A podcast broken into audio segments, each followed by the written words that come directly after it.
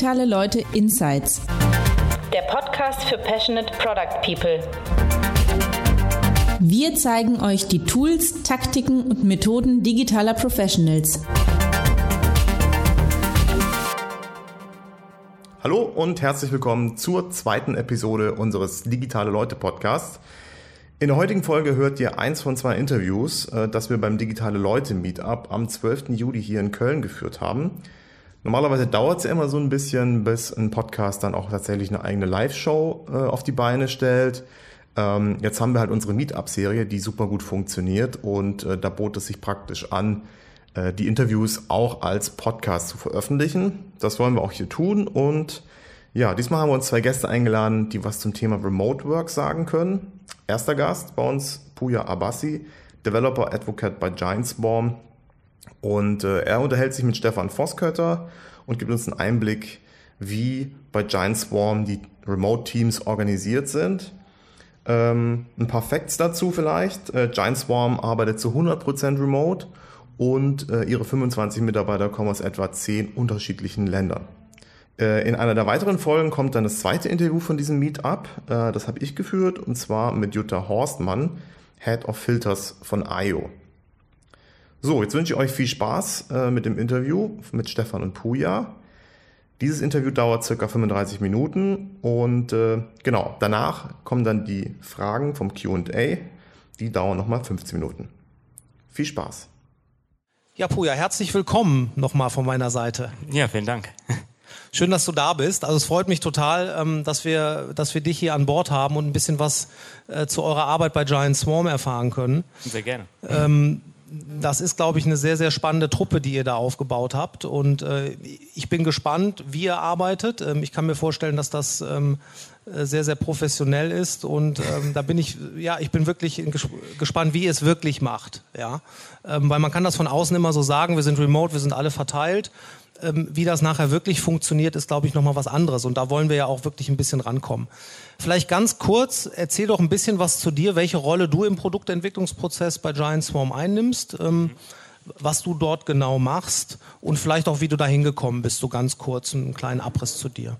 Ja, sehr gerne. Ähm, ich habe angefangen ähm, vor vier Jahren, ungefähr kurz nachdem wir gegründet wurden, ähm, als äh, Kommunikationsmanager. Das heißt, ähm, ich habe Blog geschrieben, äh, Events organisiert, das, was Tommy jetzt macht bei uns.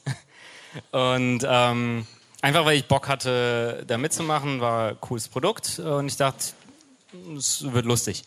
Äh, mittlerweile habe ich äh, komplette 180-Grad-Drehung gemacht, bin jetzt eher ähm, in der technischen Seite, in der Produktentwicklung.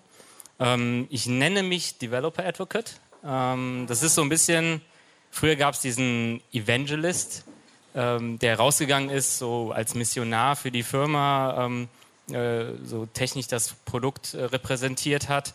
Ähm, der Advocate ist so ein bisschen andersrum. Äh, ich gehe raus und, und gucke mir Entwickler an, wie die arbeiten, rede mit unseren Kunden, mit potenziellen Kunden, äh, gucke, wie die, wie die Open Source Community da äh, mit Produkten arbeitet und bringe das mit rein in unser Produkt und versuche das ähm, sozusagen in unserem Produkt zu vertreten als äh, Advokat für, äh, für die Kunden sozusagen oder die User. Okay, das heißt, du bringst die, ähm, das ist eine Form von User Research, die du machst, was du in die Anforderungsanalyse dann reinbringst äh, am Anfang des Entwicklungsprozesses. Aber du bist jetzt nicht ähm, mit einer Rolle des Product Owners oder hast die Rolle des User Researchers oder gibt es ja, diese Rollenbezeichnung bei euch? Also ja? wir haben äh, Product Owner, ähm, davon haben wir drei, ich bin einer davon. Ähm, wir sind gleichzeitig aber auch das Product Management Team. Das heißt, Product Management und Ownership äh, ist so ein Dreierteam. Mhm. Äh, jeder Product Owner hat dann wieder sein crossfunktionales äh, Tech-Team, mit dem er dann technische Stories durcharbeitet. Also Okay, lass uns da gleich noch ein bisschen tiefer einsteigen. Vielleicht, wer von euch kennt denn Giant Swarm, weiß, was Giant Swarm macht? Okay, das ist noch eine kleine Truppe. Ja, da gibt es noch Aufklärungsarbeit zu leisten. Vielleicht kannst du kurz erklären, was Giant Swarm, welches Produkt ihr produziert. Ja, das ist, ähm, das ist sehr, sehr technisch. Also unsere Kunden sind halt auch eher Technische, Techniker. Ähm, man kann sich das so vorstellen, wir sind, ähm, wir sind eine Abstraktionsschicht, die über, dem, äh, über der, den, den virtuellen oder Hardware-Maschinen des Kunden aufsetzt. Also das heißt, irgendwie in der Amazon Cloud oder im Rechenzentrum äh, von Adidas zum Beispiel. Und äh, darüber haben wir unser Produkt, das, das die Server wegabstrahiert und den Entwicklern dieser Firmen ermöglicht, sehr schnell und sehr dynamisch, sehr oft am Tag Software auszurollen. Das ist etwas, was bei, bei Google oder Facebook ist das schon seit Jahren so üblich und alle anderen haben das halt noch nicht so lange. Und ähm, es ist sehr schwer, sich sowas selber zu bauen. Deswegen, das ist das, äh, was wir als Produkt und, und Service den, den Kunden anbieten. Ich möchte euch noch auf unsere Early Bird Phase für den Digitale Leute Summit am 13. November in Köln hinweisen. Bis zum 31. Juli könnt ihr für 299 Euro auf eine internationale Ganztageskonferenz gehen zum Thema digitale Produktentwicklung. Das Programm steht schon zu 80 Prozent und mit dabei ist zum Beispiel die Head of UX Design von Google Analytics, Data Scientist von Slack oder der Chief Platform Officer von Typeform und weitere Speaker von zum Beispiel Zalando, Real Digital, Aux Money, FinLeap, Xing, Oetker Digital, SAP, HRS und vielen, vielen weiteren. Unser Ziel ist es, euch mit dem Summit Best Practices durch die Fireside Chats mitzugeben, um euch tiefe Einblicke in andere Firmen zu geben und damit ihr mit handfesten Tipps und Learnings zurück an eure eigenen Produkte könnt. Also, bis zum 31. Juli bekommt ihr für den Digitale Leute Summit noch Early Bird Tickets für 299 Euro. Ich freue mich, wenn wir uns dort sehen.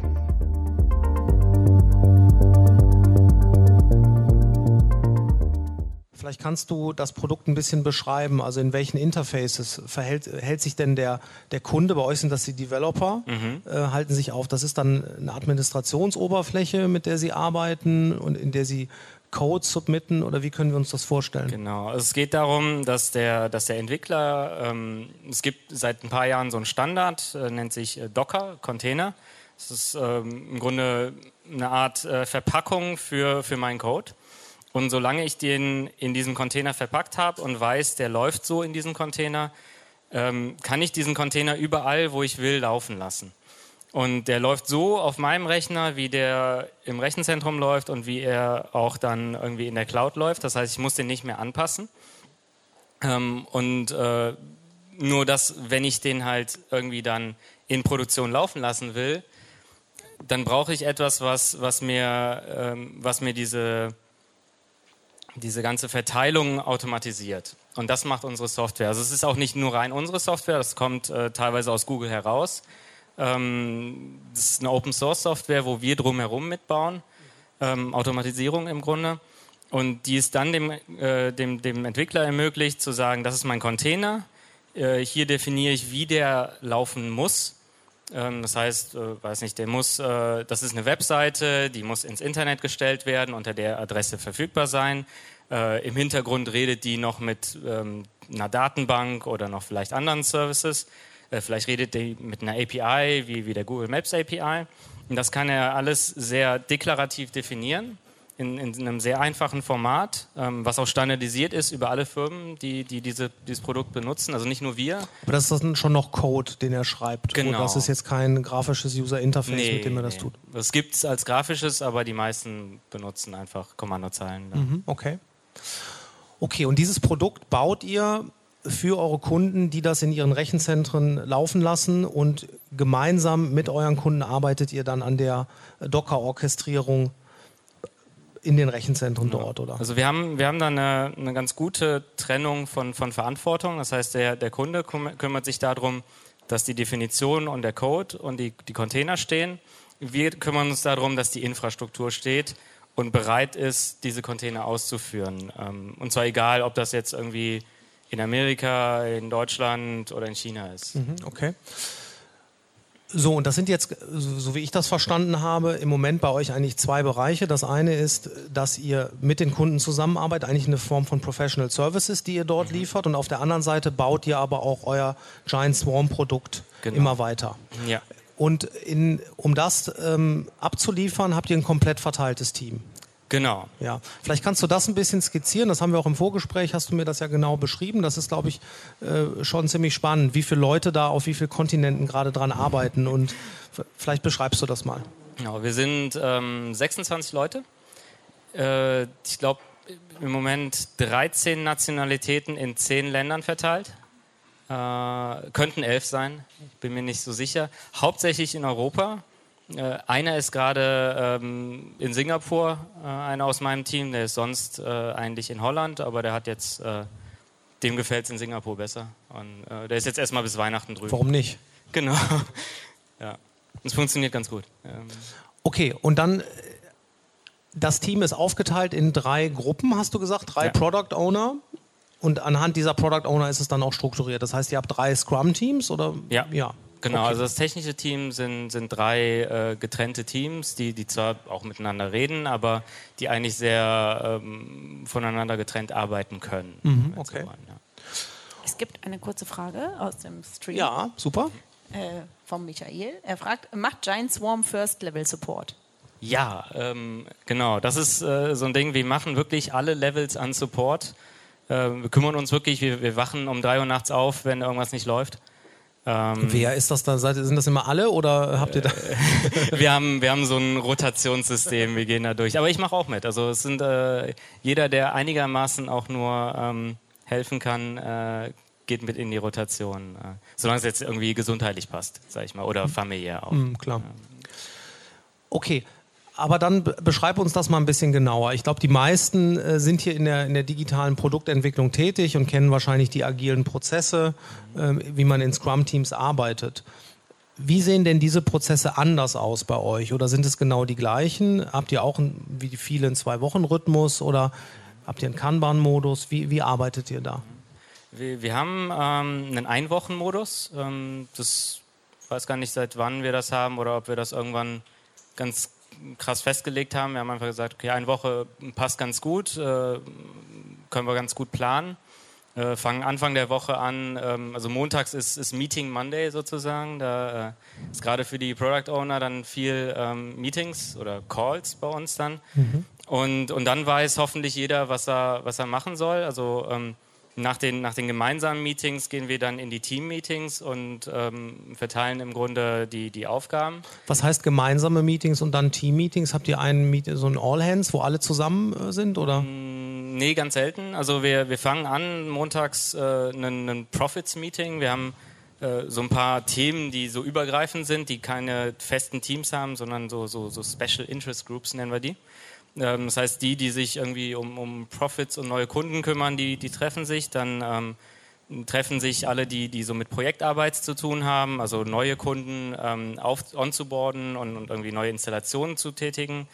Dann kommt das Produktmeeting und ähm, mit den drei Produktmanagern und dem äh, äh, Projektmanager sozusagen, der für die, für die Projekte mehr zuständig ist. Und, ähm, und danach ist dann, geht jeder Produktmanager und Product Owner dann halt in sein Team und bringt im Grunde das, was er ähm, mit den anderen besprochen hat, wieder zurück ähm, in die Teams. Okay, und was bringt der dann mit zurück? Sind das schon ähm, fertige Stories? Ja, oder? genau. Okay. ja. Das heißt, diese Stories werden auf einer übergeordneten Ebene für, für die ganze Firma, also für alle drei Teams, sind eigentlich die Stories fertig und werden auch definiert, welche jetzt in die nächsten Sprints reinkommen sollen. Und ihr übergebt die dann nur noch in euren Produktmeetings oder? Wir, wir gehen da schon mit, mit rein äh, und oft sind die dann teilweise noch nicht technisch ausspezifiziert. Dann ähm, muss man das teilweise gemeinsam machen, äh, je nachdem, äh, wer das im Team übernehmen muss. Äh, äh, meistens ist das eine, eine gemeinsame Sache dann im Team. Und dann geht es äh, je nach Sprint dann auch in die, in die Implementation. Und, und der Product Owner muss dann eher äh, nur drauf schauen, dass es in die richtige Richtung läuft.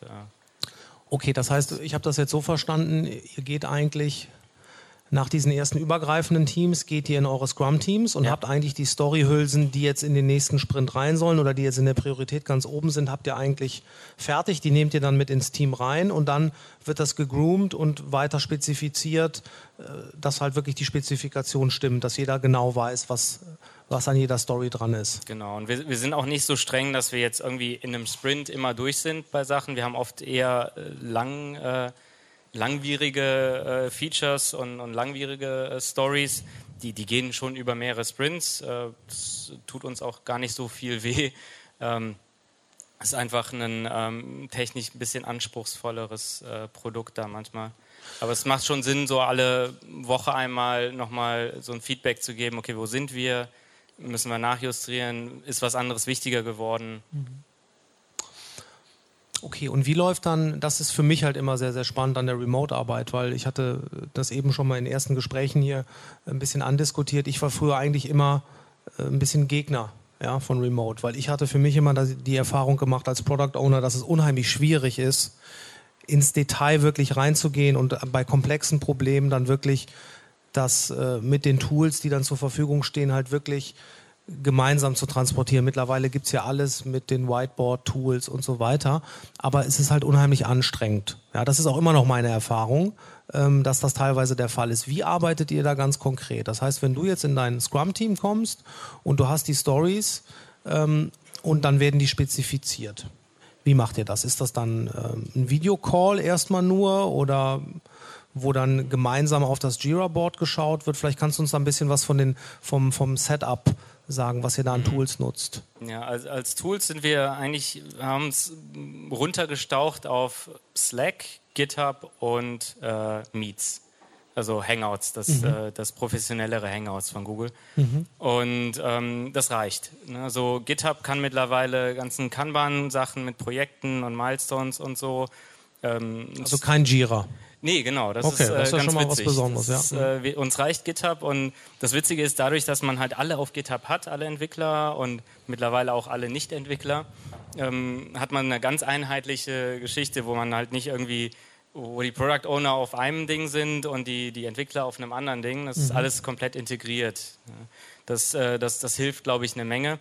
Äh, hilft natürlich auch, dass das Produkt, sehr, sehr technisch ist und für Techniker gebaut. Das heißt, die Entwickler, die am Produkt arbeiten, können ein bisschen besser nachvollziehen, äh, für wen sie das bauen, weil sie selber auch teilweise der, der User sind.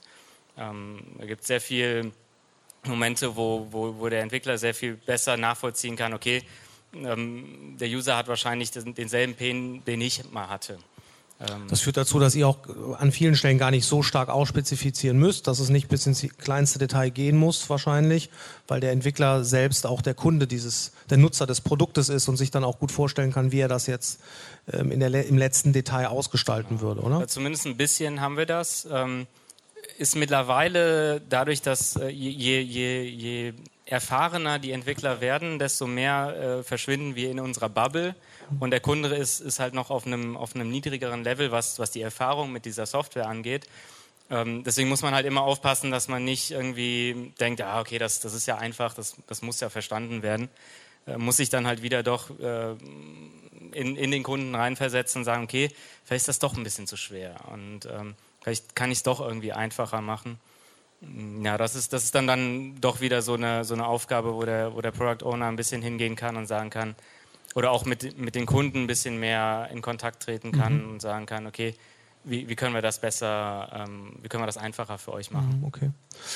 Das heißt, die ganzen Spezifikationen stecken dann in GitHub, in dem äh, Ticketsystem ja. von GitHub. Genau, mhm. genau. Wir haben ähm, im Grunde erst, es fängt mit, mit Tickets in, in GitHub an und ähm, wird dann über einen, einen Pull-Request, wir schreiben im Grunde dann Markdown, sodass dass die Entwickler da halt auch direkt reinschreiben können. Das ist im Grunde ein Textfile ähm, machen wir halt das, das, äh, die, die, die, die konzeptionelle Spezifikation auf. Und dann, wenn das ins Team mit reingeht, dann wird das nochmal besprochen. Äh, wir machen vielleicht mal so einen Kick-Off-Call, wo wir dann so zu, zu dritt oder viert oder je nachdem, wie viele aus dem Team da äh, mitarbeiten sollen, ähm, nochmal ähm, besprechen, in welche Richtung es gehen soll. Und dann ähm, überlassen wir es aber eigentlich dann schon eher den, denen, die es auch implementieren sollen, dann nochmal die technische Spezifikation zu schreiben. Mhm, okay. Und, ähm, und sind auch so ein bisschen demokratisch. Das heißt, jedes Mal, wenn wir ähm, eine, eine, Spezifikation fertig haben oder zu einem gewissen Punkt gekommen sind, geben wir das dann äh, erstmal ans Team äh, zum Feedback, aber dann auch an die ganze Firma, wer, wer da Interesse hat oder auch an bestimmte äh, Gruppen. Wir haben eine Gruppe, die sich irgendwie gerne mit Security beschafft, äh, befasst. Dann soll die vielleicht mal drüber schauen, weil es irgendwie um Authentifizierung geht, dann Security wichtig. Oder eine Gruppe, die sich dann halt vielleicht mit äh, eher hardwarenahen Sachen äh, befasst, die da vielleicht auch mal ein bisschen ihr, ihre, ja, ihre Meinung dazu geben kann. Und das passiert dann auf Slack alles, also in den Channels wahrscheinlich. Da wird es diskutiert. Auf oder? GitHub eigentlich. Also Ah, das wir versuchen, ähm, das ist ein, vielleicht ein Learning, das wir gemacht haben. Slack ist halt äh, totales Chaos. Und wenn man sich auf Slack verlässt, ähm, das ist, ähm, es ist cool, so, so Watercooler-Talk zu bekommen und so schnelle Kommunikation, schnelle Diskussionen hinzubekommen. Aber man muss es festhalten dann in GitHub und wir versuchen die ganze Dis Diskussion asynchron zu haben. Und das, das ist auch so ein Ding, das, das funktioniert halt, äh, wenn ich auf Slack bin und äh, remote, äh, dann bin ich mal zwei Stunden nicht da oder einen ganzen Tag irgendwie vielleicht unterwegs und gucke nicht rein, dann komme ich zurück, dann weiß ich gar nicht, was passiert ist. verstehe. Wenn ich es aber auf GitHub fest habe, dann weiß ich, okay, darum muss ich mich kümmern, da gehe ich durch, da steht alles Wichtige drin. Ähm, ja, also es fängt manchmal an, dass wir dann auf, auf Slack diskutieren und das dann importieren dann in den, in den GitHub. Äh, Okay. Mhm. Und sag mal, jetzt organisatorisch, wenn ihr am Montag startet mit euren, mit euren Meetings auf den verschiedenen Ebenen, in den verschiedenen Teams, dann muss aber wirklich jeder anwesend sein, egal in welcher Zeitzone er ist. Oder ist das, äh, das ist dann verbindlich oder Ja, in den Calls schon, ähm, wenn man unterwegs ist, es gibt, mh, passiert ab und zu, dass, dass man dann mal nicht reinkommt. Ich bin viel auf Konferenzen oder irgendwie beim Kunden, dann geht's halt nicht, aber man versucht schon, da, da dann da zu sein. Ähm, auch weil, weil dann im Team auch die Retro passiert. Das heißt, dann äh, guckt man, was, was war denn gut und was, was war vielleicht nicht so gut letzte Woche. Ähm, wo ist man gerade total unzufrieden? Äh, musste gerade irgendwie ein Entwickler an einem Arbeitspaket arbeiten, was äh, unglaublich irgendwie langweilig und, und langwierig ist und äh, gar keine Lust drauf hat. Wie kann man es besser machen? Ähm, also montags ist dann schon versucht, jeder da zu sein. Äh, wir sind jetzt nicht extrem dogmatisch bei so Sachen, aber eigentlich ist das schon so dann Okay. Und habt ihr an den anderen Tagen ähm, dann auch ein Daily, dass ihr morgens ein, Stand-up macht oder ist das dann nicht der Fall? Äh, wir, wir haben noch ein, äh, physisches oder äh, virtuelles Stand-up, äh, wo wir uns wirklich auch sehen, also in einem Call. Es geht dann, haben wir uns auf 10.30 Uhr geeinigt, damit das so mit den Zeitzonen einigermaßen passt Mhm. und weil viele Leute nicht so früh aufstehen wollen, nicht so die, äh, die Frühaufsteher sind. Ähm, das passt ganz gut. Äh, wir haben es auch mal asynchron probiert. Äh, wir haben so ein, so ein äh, Plugin bei Slack, das nennt sich Geekbot. Äh, das machen wir noch immer, dass dieses, dieses Written Stand-up ist, weil gerade an Tagen, wo ich unterwegs bin, dann äh, komme ich vielleicht nicht in den Call, will aber trotzdem ähm, sowohl reporten, was ich gemacht habe, als auch irgendwie sehen, was die anderen gemacht haben. Oder auch teamübergreifend ist man manchmal, will man ja ein bisschen äh, up-to-date sein manchmal. Und ähm, dann bringt dieses äh, teilweise irgendwie Festhalten in, in Slack auch ein bisschen was. Okay, ich würde da jetzt eigentlich noch gerne viel tiefer einsteigen. Ähm, ich glaube, da rennt uns die Zeit ein bisschen weg. Ähm, wir machen ein bisschen länger, denke ich, als die halbe Stunde. Ähm, ähm, ich würde gerne noch mal so ein bisschen auf die psychologischen Aspekte eingehen. Ja? Meine erste Frage wäre mal ganz plakativ. Was glaubst du? Seid ihr alle zufrieden mit der Remote-Arbeit? Sind alle happy in eurem Team, dass ihr so arbeitet durch die Bank oder gibt es auch größere Baustellen? Also wie ist da so die, ähm, die Stimmungslage allgemein zum Thema komplett verteiltes Team? Ich glaube, dadurch, dass, dass wir wirklich auch komplett verteilt sind und nicht diese, diese Zwei-Klassengesellschaft haben, Büro versus äh, Remoteler, ähm, haben wir schon eine, eine sehr hohe Zufriedenheit und ähm, die Leute kommen auch zu uns wegen dem Remote. Also es gibt wirklich viele, die, die sagen, ich, ich will Remote und darauf, das habe ich vielleicht die letzten zwei Jahre schon gemacht oder das ist das, was ich immer schon machen wollte und ich habe da voll Lust drauf. Ähm, also die, die Zufriedenheit ist sehr, sehr hoch mit dem Ding. Äh, natürlich gibt es Probleme. Es gibt äh, gerade ne, dieses, man hat kein Whiteboard, bestimmte ne, kreative Aufgaben sind ein bisschen schwerer zu machen. Es ist nicht immer möglich, alles asynchron hinzubekommen, irgendwie in, in GitHub oder in anderen Sachen. Ähm, da muss man halt, oder, oder auch mh, zu verstehen, also die Leute überhaupt auch mal kennenzulernen, wenn jemand Neues da ist. Onboarding ist unglaublich schwer, wenn du kein Büro hast und den zwei Wochen ähm, einladen kannst, weil äh, er kann gerne in Köln sein, da sind aber nur drei Leute im Büro. Das ist, äh, lernt er sein Team wahrscheinlich gar nicht kennen, weil das Team gar nicht in Köln ist. Und Da muss man Wo das so ein Aspekt ist, von dem ich immer denke, das kann ich mir noch gut vorstellen, dass man diese Schmerzen auch lindern kann. Ne? Man kann halt die Events machen, man kann sich ab und zu treffen. Genau. Man kann sich dann auch mit Videokonferenzen kennenlernen. Auf Dauer lernt man sich dann kennen und hat wahrscheinlich schon diese, diese Bindung, die man zu einem Team braucht. Ja? Ja, was, ich viel, was ich mir echt schwerer vorstelle, ist halt diese, weil ich glaube, das, was ihr da macht, das sind ja auch ein sehr komplexes Produkt und wirklich diesen, diese Komplexität dann halt teilweise zu beherrschen und dann nicht ein Whiteboard zu haben und nicht mal gemeinsam über den Sachen zu sitzen. Habt ihr da ein paar Tricks für euch gefunden in den letzten Monaten oder in den letzten Jahren, wie man das ein bisschen lindern kann, sage ich mal? Ich, ich glaube, wir haben das so ein bisschen äh, für uns gelernt, damit umzugehen. Einfach ähm, den, den Prozess einmal äh, so aufzuteilen in, in ein paar äh, synchrone Calls und, und viel asynchrone Arbeit, die, die einem dann auch so ein bisschen das, das Meeting ähm, ja, äh, obsolet macht. Äh, oft hat man ja so diese, diese Meetings, da sitzt man da drin, dann hat man das ganze Team und eigentlich äh, wurde nichts vorbereitet und äh, kommt dann auch. Äh, und ähm, dadurch, dass, dass, dass wir so ein bisschen diesen, diesen Schmerz haben, eben äh, nicht so wirklich vor Ort zu sein, ähm, hat man, glaub, äh, lernen wir, glaube ich, besser Sachen asynchron miteinander zu, zu ähm, ja, zu, zu designen irgendwie. Und Und dann doch zu klären und doch ins, zu Detail, klären ins und Detail dann zu gehen. sagen, okay, jetzt, jetzt haben wir es aber wirklich nicht, jetzt brauchen wir vielleicht doch mal einen Call. Oder ähm, ne, jetzt äh, weiß ich, wir haben am Produktdeck gearbeitet mit, mit, mit Henning, äh, unserem CEO. Dann habe ich halt gesagt, okay, dann, dann fahre ich mal rüber zu dir und wir setzen uns irgendwie bei dir an den Pool und machen das da vor Ort. Ähm, muss auch nicht unbedingt immer im Büro sein, aber manchmal mm, trifft man sich dann doch mal vielleicht auch einfach nur das Team oder zwei, drei Leute, Mhm. wenn es geht.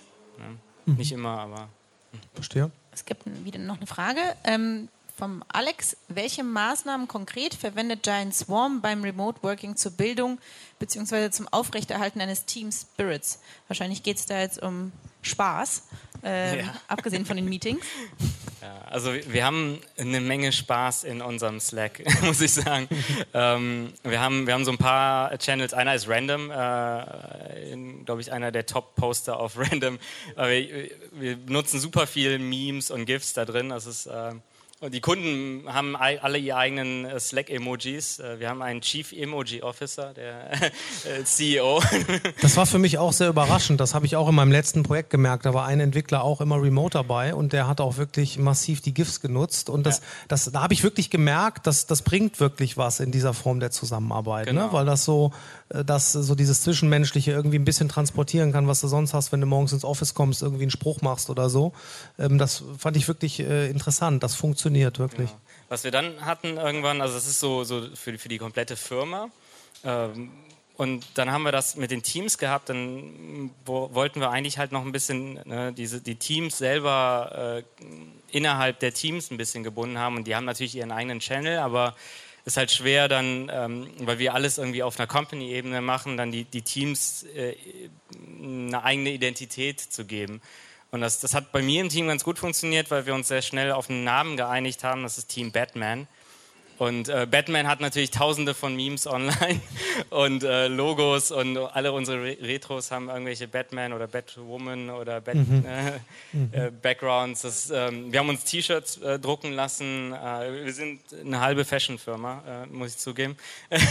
ähm, es gibt so einen so so einen Goffer von Golang, den es auch als Batman gibt, hat eine, eine Kollegin von Microsoft ge gezeichnet und da gibt es als Spendenaktion für Women Who Go, ähm, gibt's, kann man sich diese T-Shirts bestellen und äh, dann haben wir die uns als Team bestellt und Aber das sind dann, also du hast jetzt auch viel von den GIFs und so in den Channels gesprochen, die Form der Kommunikation oder auch wie man vielleicht digitale ähm, also Seiten aufbereitet mit einem schönen Banner, dass man da ein bisschen mehr Liebe reinsteckt. Das, das kann ich alles verstehen. Aber ihr macht ja auch ähm, nicht nur Remote-Arbeit. Ihr werdet auch eure Offsites haben und euch auch treffen und dann, weil ich glaube, das war Genau. auch ein bisschen die Frage, ne? Was, was, was Ja. gibt es da noch Also für, haben- für ähm, normale Prozesse, dass ihr euch in regelmäßigen Abstand seht? Genau, wir haben äh, zweimal im Jahr machen wir On-Sites, nennen wir die, also nicht off, sondern on, weil alle sind off sonst. Mhm. Und ähm, wo es auch mehr um Teambuilding geht als um Arbeit, also ganz wenig äh, von der Woche ist dann wirklich irgendwie so strategische Sessions, sondern es ist mehr so, ähm, waren letztens irgendwie, haben wir hier ähm, Biathlon gemacht, ne, im, äh, hier Winterberg oder vielleicht, weiß nicht, Wasserski oder sowas äh, kommt dann davor. Ähm, und ähm, was wir dann sonst auch machen, wir gehen auf Konferenzen richtig vielen, vielen Leuten. Und also wir waren auf der letzten Konferenz, also wir sind 26 und wir waren 18 Leute in Kopenhagen auf der Konferenz. Mhm. Das ist äh, von der Marketingseite super, weil du trittst da halt auf äh, wie einer der Großen, mehr oder weniger. Und ähm, auf der anderen Seite eben äh, triffst du dich und hast sogar noch so einen Weiterbildungsfaktor da mit drin. Äh, das machen wir auch fürs Onboarding. Das heißt, äh, neuer Mitarbeiter, die erste große Konferenz muss der unbedingt mit. So Conference Onboarding mehr oder weniger. Mhm. Äh, bringt unglaublich viel. Okay. Also. Gut, ich hätte noch mal so zwei, drei Fragen, ähm, auch wie ihr die Leute auswählt, mit denen ihr so zusammenarbeitet. Ne? Weil ich sag mal, das hat ja schon bedarf ziemlich viel Vertrauen, dass man so remote miteinander arbeitet. Das ist jetzt die Zeit, die um ist. Ich glaube, wir nehmen uns noch mal so fünf Minuten, dass wir das noch gerade abschließen können und dann fangen wir mit den Fragen an.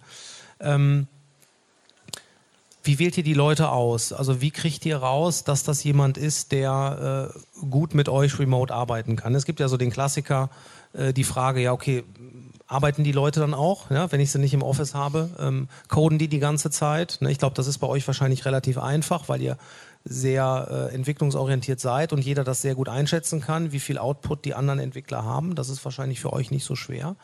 Ähm, gibt es da Persönlichkeitsmerkmale, auf die ihr achtet, wenn ihr Leute einstellt? Wie, wie funktioniert der Auswahlprozess da? Habt ihr da schon was gelernt, was gut funktioniert, woran ihr die Leute erkennt? Also wir, wir, achten schon so ein bisschen darauf, ob die, ob die schon mal Remote-Erfahrung haben oder ob die zumindest irgendwie wissen, worauf sie sich einlassen. Ähm, Wobei das jetzt äh, nicht unglaublich wichtig ist. Was, was bei uns unglaublich wichtig ist, ist einfach, dass es passt, dass es irgendwie persönlich passt. Und das ist, ähm, versuchen wir natürlich, äh, ne, sieht man auch, ob, hat er sich auseinandergesetzt mit der Firma. Wir haben ja sehr viel irgendwie auch online äh, Fotos und so. Du siehst ja, wir sind extrem crazy so ein bisschen. Aber gut, das sind jetzt alles Dinge, und, die, die, die, äh, machst du immer, wenn du jemanden auswählst. Genau, ne? Das sind ja genau, Klassiker, ne? dass du da drauf schaust. Aber gibt es irgendwas, wo ihr merkt, das ist jemand, der, der, der remote funktioniert, dass das in eurem Setup passt? Ich glaube, das, das Größte ist diese, dass er wirklich intrinsische Motivation mitbringt für, für, die, für die Vision der, der, der Firma und ähm, weil du kannst halt remote nur gut arbeiten, wenn du, wenn du wirklich sehr intrinsisch motiviert bist. Und wir versuchen das natürlich durch so ein bisschen Abklopfen, aber auch dadurch, dass wir also die letzte, das letzte Stadium im, im Bewerbungsprozess ist eine Präsentation vor dem kompletten Team. Ähm, mittlerweile dann halt auch äh, remote. Also das heißt, äh, alle sind dann, sind dann 20 Leute irgendwie im, im Hangout. Das funktioniert gerade noch so. Ähm, und, und jeder hat ein Veto. Also es, nach der Präsentation, ähm, die so eine Stunde oder so, auch mit persönlicher Vorstellung und so geht, äh, hat jeder ein Veto, wenn er sagt, nee, das, das irgendwie stimmt was nicht da ähm, mit der Person, da, da will ich nicht mitarbeiten. Ähm, da, da, hören wir dann auch drauf. Und das ist interessant. Also alle im Moment noch in der Größe, in der ihr seid, ja. alle haben dort eine Einspruchsmöglichkeit und können sagen, okay, bin ich mir nicht sicher, ob ich mit dem zusammenarbeiten möchte und dann wird der auch nicht eingestellt. Genau, genau. Also, du solltest schon am besten ein Argument für haben. Also wir haben so ein, so ein äh, Fist-to-Five-Prinzip. Irgendwie, ne, Fist ist, ich würde ihn am liebsten schlagen oder den, den der ihn eingeladen hat zum, zum Interview. So schlecht war das irgendwie, hatten wir noch nie, ähm, glaube ich. Ähm, fünf ist, äh, ich würde äh, drum kämpfen, ihn, ihn drin zu haben und äh, um, um, mit allen Mitteln. Und alles, was unter einer 3 ist oder sogar bei 3 wollen wir halt schon dann gucken, okay, äh, was sind denn die Fragezeichen, die wir haben? Oder was ist, äh, ne, und wenn es im Durchschnitt irgendwie unter, weiß nicht, 4 ist oder so, dann ähm, passiert es meistens nicht. Also wenn wir nicht äh, ein gutes Gefühl haben, dann ähm, dann muss es nicht sein. Okay, aber es gibt dann schon noch eine Diskussion darum herum. Ja, habe ich jetzt, so, hab ich jetzt also- so, so rausgehört, ja. Genau. Okay, da kommen wir vielleicht so ein bisschen zu einem letzten Punkt, über den ich gerne mit dir sprechen möchte. Ähm, das zeigt ja alles, dass ihr eine sehr offene Firmen- oder eine spezielle äh, Firmenkultur da habt. Ähm, Ihr habt auch eine Sache, die ihr verfolgt. Das hat mir der, ich glaube, der Oliver Tüllmann mal ganz am Anfang erzählt, dass er das unbedingt ausprobieren wollte. Und du hast mir jetzt auch erzählt, dass ihr das so durchzieht. Ihr habt die Gehälter alle komplett transparent von jedem Mitarbeiter. Ne, das kommt, glaube ich, vom Buffer aus den Genau. Staaten. Die haben das eigentlich so ähm, zum ersten Mal publik gemacht, dass bei denen wirklich alle Gehälter offen liegen. Ähm, wie sieht das bei euch genau aus? Das heißt, es gibt eine Excel-Sheet, da kann ich reingucken und Ja. dann siehst du, was jeder verdient. Ja, so ziemlich, genau. Und ähm, wir machen das auch ähnlich wie Buffer, wir haben das ein bisschen abgeguckt, natürlich ein bisschen angepasst äh, für uns. Ähm, die haben ja auch äh, sehr remote und sehr offen und sehr transparent. Und ähm, wir haben uns halt auch eine, eine Formel ausgedacht mit, mit verschiedenen Variablen und nach dieser Formel ähm, entsteht ein Gehalt. Ähm, das dann vielleicht ein bisschen Spielraum noch hat, aber das ist dann das Gehalt. Äh, und ähm, das ist natürlich nicht perfekt, da muss man noch dran arbeiten. Ne? Die Formeln, man kann nicht immer alles in eine Formel gießen. Erfahrung ist schwer äh, festzulegen. Aber äh, und, und dann kommt es am Ende in dieses Excel-Sheet und da darf jeder reingucken. Jetzt nach neuem Datenschutzgesetz äh, muss man so ein paar andere Sachen noch beachten. Also die, die Gehaltsbescheide darf man nicht mehr reintun irgendwie ins Google Drive Okay. oder so. Äh, aber der- äh, die, die, die Summe darf man schon noch sehen. Ähm, Ah, ja. und äh, so geht es mit, mit, mit allen Sachen bei uns. Also auch ähm, die komplette Cap-Table und, und wie viel Geld noch auf dem Konto ist, ist äh, intern komplett offen. Und äh, also dieses, dieses Vertrauen und Transparenz intern ist bei uns halt extrem äh, ins, ins Aber dann, ich glaube, das, das ähm, fördert natürlich auch die Möglichkeit, remote gut miteinander arbeiten zu können, ne? weil dieses ganze Vertrauensthema ähm, damit schon auf, auf anderen Ebenen auch gelöst wird. Ne? Das heißt, wenn ihr so, ähm, so eng beieinander da seid, ähm, dann habt ihr auch ein klares Vertrauen, dass die Leute einen guten Job machen, wenn sie remote sind. Ja, genau. Und, ähm, ihr habt das gleiche auch mit der Urlaubsregelung. Ne? Es gibt keine, Genau, ihr habt keine Urlaubsregelung, jeder kann so viel Urlaub machen, wie er möchte. Genau, also wir haben ähm, keine Arbeits- oder Urlaubstage. Also ähm, äh, wenn, wenn jemand zu wenig Urlaub äh, äh, macht, dann, dann ähm, wird mit ihm gesprochen oder mit ihr. Äh, weil das, das ist ja das Risiko, wenn man sagt, es gibt keine Urlaubstage, dann, dann macht jeder gar keinen Urlaub. Ne? Und ähm, man muss das auch so ein bisschen dann vorleben, also äh, auch von den, von den, von den Gründern und, und von der, von der äh, Leitung her muss das äh, vorgelebt werden, dass es äh, okay ist, mal drei Wochen in Urlaub zu gehen und dass es auch okay ist zu sagen, heute Nachmittag gehe ich mit meinem Kind ins Kino. Ähm, und das ist und dann arbeite ich halt woanders. Das ist ja, wir haben keine, keine Arbeitszeiten auch. Also klar, wenn ich einen Termin habe oder einen Call, dann bin ich hoffentlich da. Äh, Hoffentlich. genau. Ähm, aber ähm, wenn dann halt eben äh, zufällig irgendwie, weiß ich, äh, die Schule anruft und mein, mein Kind krank ist, dann ist es äh, völlig okay. Oder auch äh, so, dass man halt mal sagt, okay, nee, heute äh, bin ich nicht produktiv ähm, und dann schreibe ich in Slack, nee, das, äh, das wird heute nichts. Ähm, ich lasse das lieber und dann morgen wieder. Ähm, Okay. Also das hört sich schon so an, dass dann dadurch auch eine wirklich gute äh, gegenseitige Kontrolle da entsteht und man einfach in einem, in einem System ist, wo es auch nicht funktionieren würde, in irgendeiner Form Freerider zu sein und sich da irgendwo ein Lenz zu machen. Ne? Ähm, ja, finde ich sehr, sehr spannend. Äh, könnte ich jetzt noch lange mit dir weiter drüber quatschen. Ähm, da bleibt uns jetzt nicht die Zeit. Ich würde jetzt gleich mal die Fragerunde starten. Ähm, vielleicht noch ganz kurz.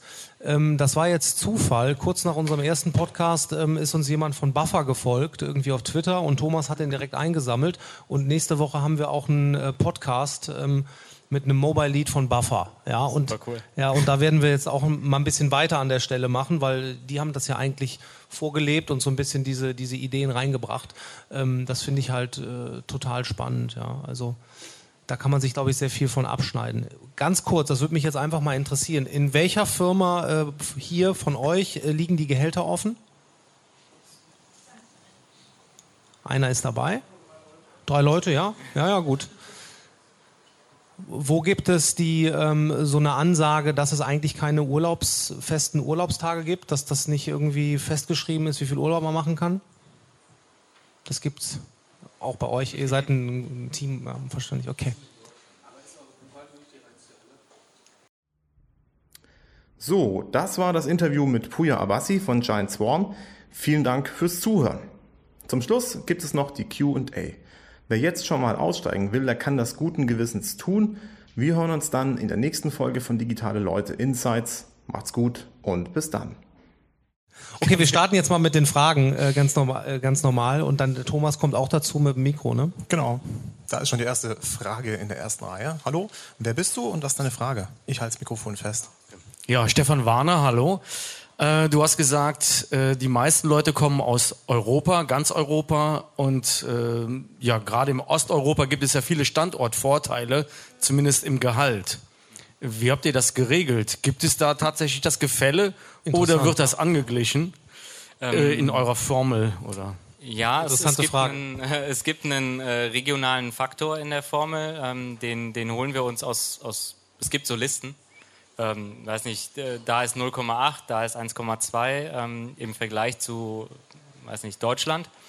Und ähm, so wird das angepasst. Es wird auch angepasst, weil wir ähm, äh, in Deutschland ja, ich weiß nicht, äh, alles Mögliche an Sozial noch draufzahlen müssen. Und wenn jemand dann in einem anderen Land ist, geht es meistens, auch wenn er ein fester Mitarbeiter ist, über einen äh, Freelancer-Vertrag, dann kommt das nochmal drauf. Ne? Das, also, es, es wird jeder äh, ähnlich bezahlt. Ähm, und nur ein kleiner Faktor kommt noch mit rein, äh, der die Location, also eben im Osten ist es, weiß nicht, 20 Prozent äh, niedriger, in, weiß nicht, London ist es 20, 30 Prozent höher, glaube ich. Das, äh, da würde ich gerne noch mal gerade einhaken. Das hatte ich gerade auch das Gefühl, als du das äh, schon beschrieben hast. Heißt das dann bei euch, dass die Gehälter aber auch eigentlich total ähnlich sind und die Ausgangslage total ähnlich ist und dann wird es angepasst, je nachdem, wo er lebt, wie viele Kinder er hat? Das habt ihr, glaube ich, auch in der Formel drin, genau. habt ihr mir mal erzählt. Ähm, aber das heißt, das Base-Level ist fast ähnlich bei euch allen, oder? Doch, ist sehr, sehr ähnlich und dann je nach Verantwortung und, und Seniority-Level, also ähm, Erfahrung und Verantwortung sind im Moment, glaube ich, die, äh, die Variablen, ähm, geht es halt hoch. Ähm, wir sind am Überlegen, im Moment mehr und, und äh, interessantere Variablen mit reinzunehmen, weil es ist halt super schwer, nur zwei Variablen zu haben. Erfahrung und, und, ähm, und Verantwortung ist halt. Äh, ist halt sehr, äh, ja, ist halt nicht so, so flexibel und man kann halt nicht alles drin abbilden. Also ob man vielleicht irgendwie Sachen mit reinnimmt, ne, der eine geht, geht viel auf Konferenzen, das muss irgendwie entlohnt werden, der andere schreibt gern oder ist, weiß nicht, in einem anderen Feld äh, sehr aktiv und man, ob das, das, das gut abzubilden in der Formel ist sehr, sehr schwer. Weitere Fragen da hinten? Während ich nach hinten laufe, hat die Victoria eine Frage aus dem Internet. Ja, ist das Remote Working für Giant Swarm die ideale Lösung oder ist doch der Gedanke da, dass die Produktivität durch dieselben Mitarbeiter vor Ort effizienter wäre? Ähm, ich glaube, Produktivität könnte effizienter sein, wenn du vor Ort bist. Ähm, nicht umsonst machen auch Firmen wie Google das, das sie fast nur vor Ort machen. Ähm, die Leute haben. Ähm, für uns ist es aber so, dass wir denken, dass wir insgesamt produktiver sind, so wie wir jetzt sind, remote. Ähm, dadurch, dass wir einerseits äh, viel bessere Leute bekommen. Ähm, gerade wenn, wenn man im Senior-Bereich guckt, haben die Leute meistens schon eine Präferenz, wo sie sind. Äh, vielleicht haben sie Familie und Kinder oder sind einfach gerne in Barcelona, weil es eine coole Stadt ist und schön warm und nicht so wie hier. Also ich meine, heute ist gut. Das ändert sich jetzt gerade. Köln genau. kommt da. Genau, kommt, kommt auch. Ne? Ich bin gerne in Köln. Ähm, dass äh, die, diese, diese, die, das ist halt ein, ein Trade-off. Entweder kriegst du halt noch einen höheren Prozentanteil der, der Top-Leute oder du machst die, die Leute, die du bekommst und die du überzeugen kannst, zu dir zu ziehen, äh, produktiver. Ja, gut, das macht Sinn. Äh, ich glaube auch, dass ähm, so, ein, so ein extremes Vertrauensverhältnis äh, und so eine, so eine extreme Freiheit, die man in so einer Firma hat wie bei uns, ähm, die würde ich gerne äh, ungern missen und äh, ich glaube, dass viele Leute so produktiver sind, weil sie sich viel besser einteilen können, wie und wann sie arbeiten. Und halt nicht ähm, sagen, okay, äh, ich gehe jetzt aber ins Büro, weil da gibt es Abendessen und Mittagessen und alles umsonst und deswegen es, äh, will ich unbedingt im Büro sein. wieder gerne im Coworking Space, weil da gibt es immer gutes Mittagessen. So. so, wer bist du und was für eine Frage hast du? Mein Name ist Michael Spix und ich interessiere mich für ähm, das Thema Zeiterfassung. Wie macht ihr das? Also, oder geht es nur um den Commit bei GitHub? Und ähm, ja, wie sieht das dann bei euch aus? Äh, so gut wie keine Zeiterfassung, äh, ähm, also äh, wirklich komplette Vertrauensbasis, ähm, weil, weil wir auch nicht daran glauben, dass du acht Stunden am Tag arbeiten musst. Also ne, einer muss zehn, einer muss vier arbeiten für dieselbe Arbeit. Ähm, was aber äh, ist, weil wir ja doch in Teams zusammenarbeiten und auch äh, ja, aufeinander teilweise angewiesen äh, sind, ist, dass wir einmal zu, zu Support äh, eingeteilt sind. Ne? Dann, dann, muss man halt wirklich äh, da sein und, und seinen Computer dabei haben, auch wenn dann irgendwie über LTE. Ähm, und ähm, man soll Bescheid sagen, wann man da ist und wann nicht. Also wir haben so einen Channel äh, AFK, äh, Away from Keyboard. Und dann sagt man da so, jetzt bin ich mal zwei Stunden äh, beim Ikea einkaufen. Äh, dann wissen die Leute, okay, äh, auf den kann ich mich jetzt gerade nicht verlassen, dass ich da irgendwie äh, oder muss den halt extra nochmal rauspingen. Ähm, der, das finde ich aber finde ich interessant, dass du das sagst. Das heißt, ihr habt einen Channel AFK, ähm, da gibt jeder rein, wenn er wirklich jetzt für längere Zeit nicht am Rechner ist. Ähm, Macht ja. das jeder oder sind manche dann auch mobil unterwegs oder ist das, ähm, genau. weil das ist ja ein ziemlich starker Mechanismus, ne? Also wenn ich darüber nachdenke, das kann ja viele Probleme lösen. Wenn das jeder wirklich sauber macht, dann weißt du einfach, okay, der hat nicht in den Channel reingepostet. Das heißt, ich müsste den jetzt auch erreichen können online das hat ja auch ein sehr selbstregulierendes Element. Ne? Das, ist, das wird ganz intensiv bei euch genutzt. Wenn man länger vom, in, in seiner Arbeitszeit vom, vom Rechner weg ist, dann schreibt man das da rein. Ja, schon. Also mhm. oft ist auch so, dass, dass morgens die Leute dann in Random erstmal Guten Morgen schreiben, wenn sie so, so da sind. Und dann äh, irgendwann äh, kommt dann den AFK off. Ja, und dann, dann sind sie weg äh, für den Tag. Das heißt so, äh, daran könnte man vielleicht messen, wann sie arbeiten, äh, tun wir nicht. Nur es ist halt nur so die Erwartungshaltung, dass man, dass man weiß, okay, jetzt kann ich erwarten, ihn, äh, von ihm schnell eine Antwort zu bekommen oder jetzt kann ich nicht erwarten, von ihm schnell eine Antwort zu bekommen. Äh, passiert trotzdem, dass man es mal nicht, nicht macht, nicht reinschreibt. Ja. Ähm, manchmal ist man auch, also manche Leute werden auch nicht so, so oft nachgefragt. Irgendwie gerade mm, aus dem Nicht-Technischen brauche ich die Leute jetzt nicht so immer, die schreiben vielleicht seltener da in den Channel Verstehe, rein. okay. Aber es ist interessant, finde ich gut. So, noch eine Frage vom Kollegen nebenan. Hallo, wer bist du und was ist deine Frage? Achso, mein Name ist Emanuel und meine Frage ist, ähm, oh, das Mikrofon hält sich von selbst. Ähm, meine Frage ist, ähm, wie lange macht ihr das denn jetzt schon so? Also ich habe auch mal so verteilte Teams oder ein verteiltes Team ähm, gelitten, geleitet, egal, ähm, äh, mit sehr vielen ähnlichen Mechanismen, also sprich äh, offene Gehälter und so weiter und so fort. Und in einem Fall hat es dann, und sehr viel Vertrauen, keine Zeiterfassung und so weiter, in einem Fall hat es sehr, sehr böse geendet, sage ich mal. Ähm, und da wollte ich mal fragen, wie lange macht ihr das schon so? Habt ihr da wirklich keine Ecken, wo ihr denkt, so, uh, hier driftet es vielleicht ab? Bist du dir sicher, dass das wirklich langfristig genau. funktioniert? Ja, also wir, wir machen es äh, wirklich seit es die Firma gibt, wobei ähm, im, sag ich mal, ersten Jahr waren die meisten so nah an Köln dran, ähm, dass wir zumindest so zwei, drei Tage die Woche fast alle im Büro waren. Ähm, ist am, am, Anfang das erste Jahr von einem Produkt wahrscheinlich gar nicht so unschlau, so, ähm, ganz nah aufeinander zu hocken, um so überhaupt herauszufinden, was, was da passieren muss.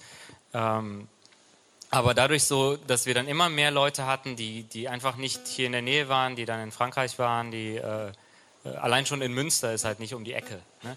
Und ähm, äh, dadurch, dass man diese Leute hatte, ähm, äh, hat sich das immer weiter äh, weg äh, vom Büro entwickelt. Wir hatten damals im, im vierten Stock im, im, Startplatz irgendwie ein sehr, sehr schönes Büro, schön äh, Eckbüro. Ne? Also ein paar Leute waren da. Das ist wirklich mit eines der schönsten Büros im, im ganzen Mediapark.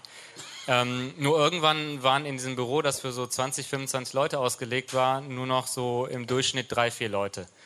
Und ähm, das ist halt irgendwie schade und das äh, haben wir dann äh, runter, äh, runtergesized äh, vor zwei Jahren, glaube ich, zweieinhalb Jahren. Und ich glaube, ja, seitdem auch, seit, seit, wirklich diesen zwei Jahren sind wir fast, fast komplett. Also ähm, als Beispiel unser, unser CEO Henning, der ist, das war so ein, so ein richtiges Bürotier. Ne? Also nur im Büro, ne? so auch ganz typisch, immer ins Büro zu gehen. Ähm, der ist mittlerweile, glaube ich, nur noch einmal im Monat maximal da. Das ist, äh, die Leute ändern sich halt auch. Also es hat sich auch entwickelt bei euch wirklich. Ne? Es war jetzt nicht ja. von Anfang an der Plan, das genauso zu tun. Hast du denn vielleicht noch ein paar Insights für uns? Was ist denn da schiefgegangen bei euch genau? Ich komme da noch mal kurz mit dem Mikro, damit die Leute, die das später im Podcast hören, auch mitbekommen. Diese Insights. Ich halte das Mikro. Ja, also ich, ähm, das ist, ist ein bisschen schwer. Da ähm, wird das gestreamt. Ja. ja, äh, nee, wird gestreamt, aufgezeichnet, aber alles. Was ich mal so grob ähm, sagen kann, ist äh, letztendlich ähm, kippt es dann irgendwann dieses ganze Vertrauen, ähm, dann hat man auf einmal, sage ich mal, nichts in der Hand. Und wenn du dann dich äh, fragst, wie ist die Produktivität hier oder ganz konkret, was machst du eigentlich und was hast du gemacht, dann gibt es auf all diese Dinge keine Antworten. Und dann äh, kippt das Vertrauen ganz schnell in Misstrauen, äh, ins Bodenlose, weil es auch nichts gibt, worauf man sich stützen kann. Ne? Keine wirklichen äh, Arbeitsergebnisse, weil man ja auch, wie du auch vorher gesagt hast, ich glaube, es gibt Studien, dass die Produktivität von Entwicklern sich um den Faktor 40 unterscheiden, je nachdem, äh, also nicht, einer braucht eine Stunde, der andere 40 Stunden, das kannst du einfach nicht unterscheiden. Ähm, äh, und dann rutscht es ins Gegenteil und ähm, ja, und dann aus der schönen, vertrauten Welt ist genau das Gegenteil passiert. Nur Misstrauen, keine nichts Handfestes. Es gibt ja auch viele Beispiele, also was heißt viele Beispiele, weiß ich jetzt nicht, aber ein prominentes Beispiel mit Yahoo, glaube ich, vor ein paar Jahren, als die äh, Marissa Meyer da gestartet hat, da hat die, glaube ich, gesagt, okay, 80 Prozent der Leute sind hier nie im Office, in dem ganzen Konzern. Das wird jetzt mal schnell geändert. Ich möchte gerne wissen, was die alle machen. Ne? Also es gibt da wirklich auch Gegenbeispiele.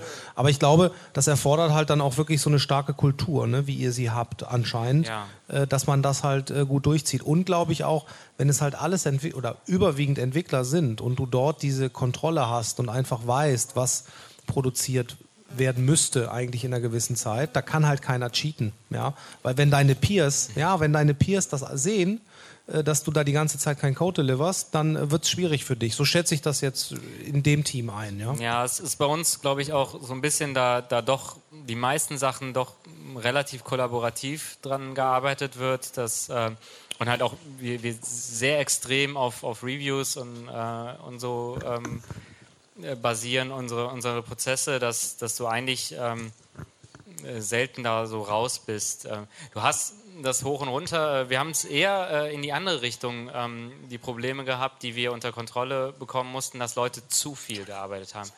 Äh, Gerade Leute, die halt vielleicht nicht irgendwie die, die ähm, äh, extrinsische Ablenkung hatten äh, irgendwo, ähm, dass das äh, nah an den Bur Burnout ging. Und ähm, da muss man echt als, als Firma auch schauen, wie, wie kriegt man das äh, in den Griff. Wartest du ganz kurz aufs Mikro? Ja, wir haben Oder? nämlich noch tatsächlich noch zwei Fragen vorher und wir müssen ein bisschen auf die Uhr gucken. Wie machen wir das? Genau, wir machen noch zwei Fragen, würde ich sagen, Super. und dann geht's weiter. Genau. Äh, da haben wir hier eine Frage und da vorne eine und wir können nachher auch noch äh, eine Fragerunde haben wir auch noch. Das heißt, da geht es dann auch noch weiter. So, wer bist du und was ist deine Frage? Hi, Philipp. Ähm, geht auch so ein bisschen in die Richtung Zeitschienen oder Zeithorizont. Also erstmal, wie lange macht ihr das schon und wie ist euer Plan sozusagen für die Zukunft? Hat den ganz konkreten Hintergrund, dass ich, also ich habe auch schon äh, stationäre Teams geleitet und äh, Remote-Teams und ich habe festgestellt, das Commitment mit dem Produkt bzw. mit der Sache ist bei stationären Teams schon höher. Und du hast selber gesagt, ihr habt sehr viele seniorige Entwickler, sehr viele seniorige Mitarbeiter, die dementsprechend ähm, sehr begehrt sind auf dem Markt. Ähm, wie bekommt ihr es hin, ein reines Remote-Team dazu zu bringen, auch über einen längeren Zeitraum dabei zu bleiben? Also ja, Richtung Employer Branding. Also wie kriege ich das hin, dass die Leute nicht nach einem Jahr sagen, okay, war ein geiles Projekt, jetzt gehe ich woanders hin? Ich glaube, das ist ähm, so ein bisschen auch so eine, so eine Selbstauswahl. Die Leute, die, die zu uns kommen, ähm, ne, die, die, die entscheiden sich sehr, sehr bewusst für uns, äh, weil die genauso gut zu eben äh, Google, Microsoft oder auch anderen äh, äh, sehr viel besser gefundeten Startups gehen können, die, die um einiges mehr zahlen.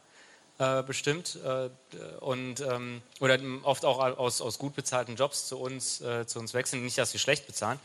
Ähm, nur die äh, das was, was was was halt motiviert hält ist einmal ähm, das Produkt und die die technische Exzellenz die wir versuchen aufrechtzuerhalten. Und ähm, das ist auch so ein bisschen also gerade dass wir dadurch dass wir ja so sehr tech getrieben sind gibt es bei uns so ein bei den meisten Leuten einen sehr, sehr intrinsischen Faktor, der so auf technische Exzellenz rausgeht und die gerne an einem wirklich guten Produkt, also die, die einzigen Leute, die man, die man verliert, sind die, ähm, die man, die, für die man nicht mehr interessant wird. Ähm, und da muss man als Produkt einfach sehen, dass es, äh, dass das passt. Und wenn es vom Produkt her nicht mehr passt, dann ähm, äh, ist vielleicht nicht mehr die richtige Person. Aber es ist, passiert selten, muss ich sagen. Vielen Dank. Und äh, die letzte Frage in dieser Runde. Ähm, wie heißt du und was ist deine Frage? Äh, Ivan Gravchenko ist mein Name. Also die Frage ist um technische Exzellenz eigentlich. Äh, macht ihr so ausschließlich PRs und Code-Reviews oder macht ihr auch manchmal Pairing? Und ja, wenn, schon beides. Wenn ja, dann wie? In Remote. So. Ähm, äh, Remote Pairing äh, ist so eine Sache, die muss man, äh, glaube ich, lernen. Also bei uns ist, glaube ich, einfach rein äh, Hangouts. Äh, ich weiß, dass das VS Code mittlerweile ganz coole äh, Pairing-Funktionalitäten hat. Microsoft hat da echt coole Sachen gebaut in letzter Zeit. alles Open Source und alles frei. Ähm, das wollte ich mal ausprobieren, aber wenn wir pairen, ist meistens irgendwie dann einer am, am, Bauen und der andere ist im, im Hangout mit drin und und, und das funktioniert und, und, trotzdem ist aber dann noch der Code Review da. Also ähm, äh, meistens arbeiten wir äh, über, über PRs und Code Reviews, aber ähm, das Pairing, das ist so eher, äh, wenn, ich, wenn, wenn jemand sagt, okay, hier in dem Teil vom Code habe ich noch nicht so viel gearbeitet oder das ist ein, ein Teil, ähm, da fühle ich mich noch nicht so sicher, ähm, können wir da nicht mal zusammen dran arbeiten. Äh. Genau, eher, eher dann passiert das bei uns, glaube ich. Die, die, die meisten ähm, arbeiten relativ gerne dann alleine oder, oder teilen sich das sehr gut auf. Ne? Also, ich habe äh, zwei Leute in meinem Team, die halt echt extrem gut hin und her. Ne? Der eine arbeitet an dem Teil, der andere an dem Teil. Dann sind die gerade fertig, dann schieben die sich das gegenseitig als Review rüber und dann, das geht zack, zack, zack. Das ist unglaublich. Äh, teilweise, ist boom.